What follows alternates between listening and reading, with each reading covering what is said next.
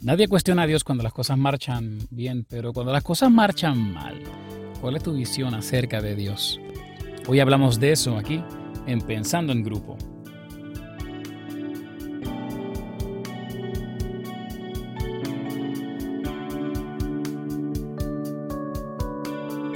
Dios te bendiga, te hablo tu amigo el pastor Samuel Esquilín y bienvenidos a Pensando en Grupo el espacio en el cual nuevamente reflexionamos en la palabra del Señor que está siendo predicada en nuestra iglesia, la iglesia me casa de alabanza.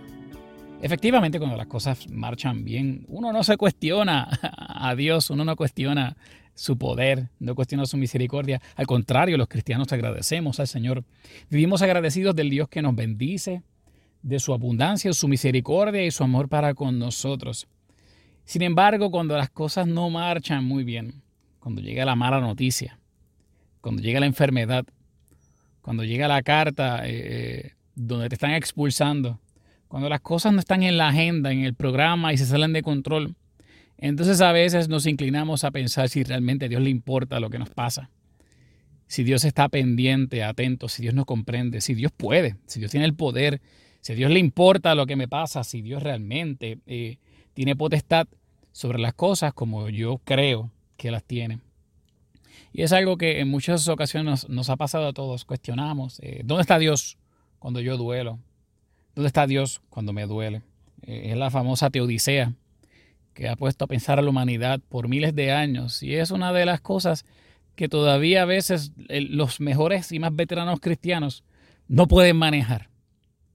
Y eso es importante traerlo a colación, eh, porque llevamos varias semanas con una serie de sermones en las cuales nuestro pastor rector, el reverendo Misrael Skilling, nos ha llevado a través de la palabra, especialmente a través del Salmo 91, a darnos cuenta de que la vida que vivimos en este planeta Tierra es, es una vida donde habrán angustias, donde habrán dificultades, donde habrán saetas, tropezaderos, donde habrán personas eh, que les irá bien aun cuando no siguen al Señor. Habrán personas que no seguirán los pasos de Cristo y sin embargo parecerá que tendrán felicidad y gozo y nosotros los que creemos en Él estaremos rascándonos la cabeza y preguntándonos dónde está Dios en medio de las circunstancias.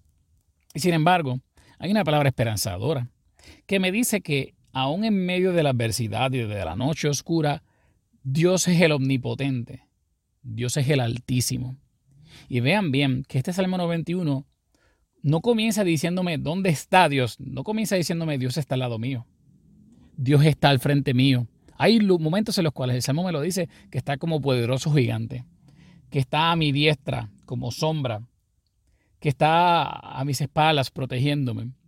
Pero en muchas circunstancias el pasaje bíblico no me llama a preguntarme dónde está Dios, sino a preguntarme quién es Dios para mí cuando los zapatitos aprietan. ¿Quién es Dios para mí en la noche oscura? cuál es mi visión y mi entendimiento de quién Dios es cuando llegue la mala noticia, cuando mi hijo está enfermo, cuando mi cónyuge está adoleciendo en un hospital. ¿Quién es Dios para ti cuando las cosas no marchan como tú quieres? Eso es una pregunta bastante complicada y es totalmente distinta a preguntarse dónde está Dios. No es lo mismo preguntarse dónde está Dios que preguntarse quién es Dios. Porque yo puedo creer que Dios está al lado mío, pero si el Dios que yo creo que está al lado mío, le estoy cuestionando su capacidad, pues entonces de nada vale que lo tenga al lado mío. Yo puedo tener el mejor de los amigos a mi lado, pero si yo no estoy muy seguro de su capacidad para consolarme, para sustentarme, para fortalecerme, de, de nada me vale que lo tenga al lado mío. Y eso nos pasa con Dios. Yo puedo tener la total certeza de que Dios está conmigo, pero realmente creo en su capacidad para fortalecerme, para restaurarme, para socorrerme, para darme auxilio. Es por eso que el salmista comienza diciendo, mira, Dios es el omnipotente, Dios es el altísimo, Dios es nuestro amparo, nuestra fortaleza, nuestro pronto auxilio en las tribulaciones y por lo tanto, porque yo sé quién es Dios, entonces no temeré. Ese es el Salmo 46, que comienza igual. No comienza diciéndome dónde está Dios. No, no comienza diciendo Dios está al lado tuyo, Dios está contigo. No, no, yo lo sé. Pero a mí me interesa que además de que Dios esté al lado mío, me interesa que yo sepa que Dios es capaz. Que mi corazón sepa que el Dios que está al lado mío puede, sabe, entiende, lo logra. Es el victorioso, aleluya. Comienza el Salmo 73 diciendo, ciertamente Jehová es bueno para los limpios de corazón. Aleluya, qué bendición, no es así. ¿Qué hace el Salmo 42? El Salmo 42 me presenta a un creyente que está como el siervo que brama por las corrientes de las aguas buscando, clamando por Dios. ¿Y qué tiene al lado suyo? Gente que le, cuestiona su cristiandad, gente que le cuestiona la fe, gente que le dice, ¿dónde está tu Dios? ¿Y qué tiene que hacer el salmista? Decirle a su alma, espera en Jehová, porque aún él de alabarle, ¿por qué? Porque está al lado mío. No solamente por eso, porque Él es salvación mía, aleluya. Es constantemente la palabra bíblica invitándome a tener una corrección de ojos. no solamente la convicción de que Dios está al lado mío, es que yo sepa que el Dios que está al lado mío puede, es capaz, es el Todopoderoso, no ha perdido su poder y no ha perdido su interés de sustentarte y socorrerte. Esto es igual de importante porque tú vas a tener a Cristo Jesús diciendo en los evangelios que si alguno quiere venir en pos de mí, niéguese a sí mismo, tome su cruz y sígame. Y así decía tanto en, los evangelios como decía también tanto en Mateo como en Lucas. Y esto es importante tenerlo presente. Porque entonces esto es definitivamente un mundo en el cual eh, habrán cruces que hay que cargar Habrá situaciones en las cuales realmente eh, tendremos que tomar eh, eh, situaciones difíciles sobre nuestros hombros, creyendo que esa cruz que tenemos que tomar, como dice en Lucas 9, como dice en Mateo 16, la tomaremos porque detrás de todo esto lo que hay es una gloria venidera. Tomamos la cruz porque sabemos que a pesar de que este mundo puede ser difícil y puede ser cruel, quien nos sustenta está prometiendo sustentarnos y glorificarnos a través de esas situaciones. Y eso es hermoso y es poderoso.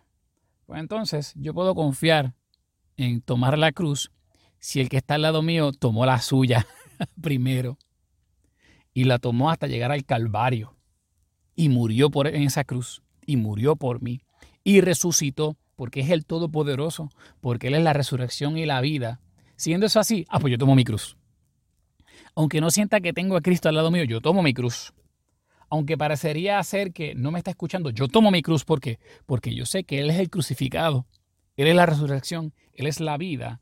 Y por ende, como Él lo hizo, Él me está llamando a que yo lo haga y lo haga sustentado por su poder. Pregúntale a cualquier chiquillo que se haya caído corriendo en la escuela se lastimó su hombro, se lastimó su brazo, se lastimó su rodilla o su frente, y tú lo ves sollozando en, la oficina, en el salón de clases, y el maestro tan solo tiene que decirle, tranquilo que tu papá viene de camino, tranquilo que tu mamá viene a buscarte. Ya eso lo llena de paz, ya eso lo llena de tranquilidad, porque a pesar de que no han llegado sus papás, sus padres, él sabe quién es papi, él sabe quién es mami y por ende Él sabe que tan pronto ellos vengan a buscarme, todo va a estar bien. Se habrá acabado la crisis. Puedes preguntarle también a, le pasa a las entidades, le pasa a las corporaciones, le pasa a los gobiernos. Cuando llega la crisis, cuando llega el terremoto, el huracán, el apagón, la situación económica difícil, uno quiere saber quién está al mando de esta situación. ¿Quién es el que está trabajando con esta crisis? Quién es el gobernador, quién es el presidente, quién es el CEO, quién es el director. Y cuando esa persona está identificada, entonces a mí no me interesa que esté al lado mío en mi casa. A mí me interesa que entonces él sea el que esté a cargo y por ende está haciendo algo al respecto. Yo no tengo que tener el presidente al lado mío, yo lo tengo que tener trabajando. Y si yo sé quién es él, ya yo sé que alguien está a cargo. Eso lo hacemos todos los días con las situaciones que nos rodean. Confiamos en la capacidad del líder. No empieza que no lo tenemos al lado nuestro. Confiamos en las capacidades del que está al mando, aun a pesar de que yo no sepa si él está trabajando en la industria o desde su casa con un teléfono. De igual forma, la Biblia nos llama constantemente a confiar en Dios, no porque necesariamente lo tenga al lado mío. A veces que yo no voy a sentir que lo tengo al lado mío, pero yo sé quién Él es. Yo sé quién es Dios. Yo confío en Él no porque lo tengo de la mano solamente. Yo confío en Él porque yo confío en su capacidad, en su poder, en su conocimiento. Él es Dios. Él es nuestro amparo nuestra fortaleza. Él es el Altísimo, Él es el Omnipotente. Estas son expresiones que nos llevan a pensar, a meditar y agradecer al Señor y nos llevan a preguntarnos entre nosotros, en nuestros grupos de oración, nuestros grupos pequeños, ¿cuál es la visión que tenemos de Dios cuando llega la crisis? Pregúntalo en tu grupo de oración, pregúntalo cuando vayan a orar juntos durante esta semana. ¿Quién es Dios para ti cuando llega la noche oscura? ¿Te has cuestionado eh, si a Dios le interesa tu bienestar cuando tienes dolor? ¿Te has cuestionado la capacidad de Dios para trabajar con tu circunstancia cuando llega la enfermedad, cuando llega el desempleo, cuando llega la crisis conyugal? ¿O has tenido una visión de que a pesar de que el mundo está lleno de experiencias de dolor, de aflicción, de oscuridad, de saetas, tú tienes la confianza en Dios por quien Él es. Tú confías en el Altísimo, en tu amparo, en tu fortaleza, en tu salvación, en tu castillo fuerte, en tu pronto auxilio, en tu dulce refugio, en Dios. Son expresiones bíblicas que nos llenan de fortaleza y nos brindan herramientas para caminar confiados, especialmente en un mundo que constantemente nos está presentando adversidades en las primeras planas, presentando adversidades en radio, en televisión. Pero esta palabra me dice que puede venir el terror nocturno y la saeta. Yo tengo un altísimo. Aleluya. Yo tengo un omnipotente. Yo tengo una torre. Yo tengo un escudo. Yo tengo a Dios. Son expresiones bíblicas que nos invitan a orar. Te invito a donde estás, acompáñame a orar. Padre, yo te doy gracias porque yo sé quién tú eres. Decía un himno cristiano del ayer, yo te alabo Dios por quien tú eres, because of who you are. Y puedo, Señor, tenerte a lo lejos o de cerca, pero yo sé quién tú eres y por eso, Dios, eso me llena de esperanza. No tengo que cuestionar tu capacidad, tu habilidad, tu interés, tu comprensión de mi situación. Tú la conoces, Dios. Tú estás al tanto, tú estás al mando, tú estás al control, porque tú eres Dios. Oh Dios, cuando llegue a la situación difícil, ayúdame a mirarte a ti, viéndote a ti, escuchándote a ti, Señor, no dudaré jamás de quién tú eres. Tú para mí eres Dios cuando hace sol, tú para mí eres Dios en medio de la tormenta. Tú para mí, Dios, eres el omnipotente en medio de la luz, tú eres el omnipotente para mí en medio de la oscuridad. Tú para mí, Señor, eres el Altísimo cuando las cosas marchan bien y seguirás siendo el Altísimo cuando las cosas no marchen como yo deseo. Y en eso, Dios, te glorifico y te alabo, pues constantemente me estás recordando quién tú eres. Y me invitas a conocerte, a hablar contigo, a trabajar de la mano contigo, sabiendo que mientras más yo te conozca, más mi corazón se llenará de esperanza, de convicción y de fortaleza. No meramente porque te tengo, sino porque sé quién eres tú. Gracias, Señor amado. Oh, gracias, dulce, refugio Gracias Castillo Fuerte. En Cristo Jesús oramos. Amén y amén. Sabes que la Iglesia Me Casa de Alabanza tiene recursos para ti semanales, los cuales te pueden vivificar, bendecir eh, y llenarte de herramientas para poder trabajar en la semana y crecer en los caminos del Señor. Eh, recursos tales como el podcast Sanidad Divina de nuestro pastor, el doctor Luis Paz están disponibles para ti durante toda la semana, completamente gratuitos. Son palabras de esperanza, palabras llenas del poder del Señor que sana, que sana tu alma, tu corazón y también sana tus dolencias. Y queremos que lo accedas a los mismos y puedas caminar cada día confiado y confiada en el Dios en quien tú conoces y sabes quién es Él. Camina todos los días sabiendo que Dios es el omnipotente, Él es el altísimo, Él es tu amparo y tu fortaleza. Este ha sido el pastor Samuel Esquilín, contigo en Pensando en Grupo. Dios te bendiga y hasta la próxima.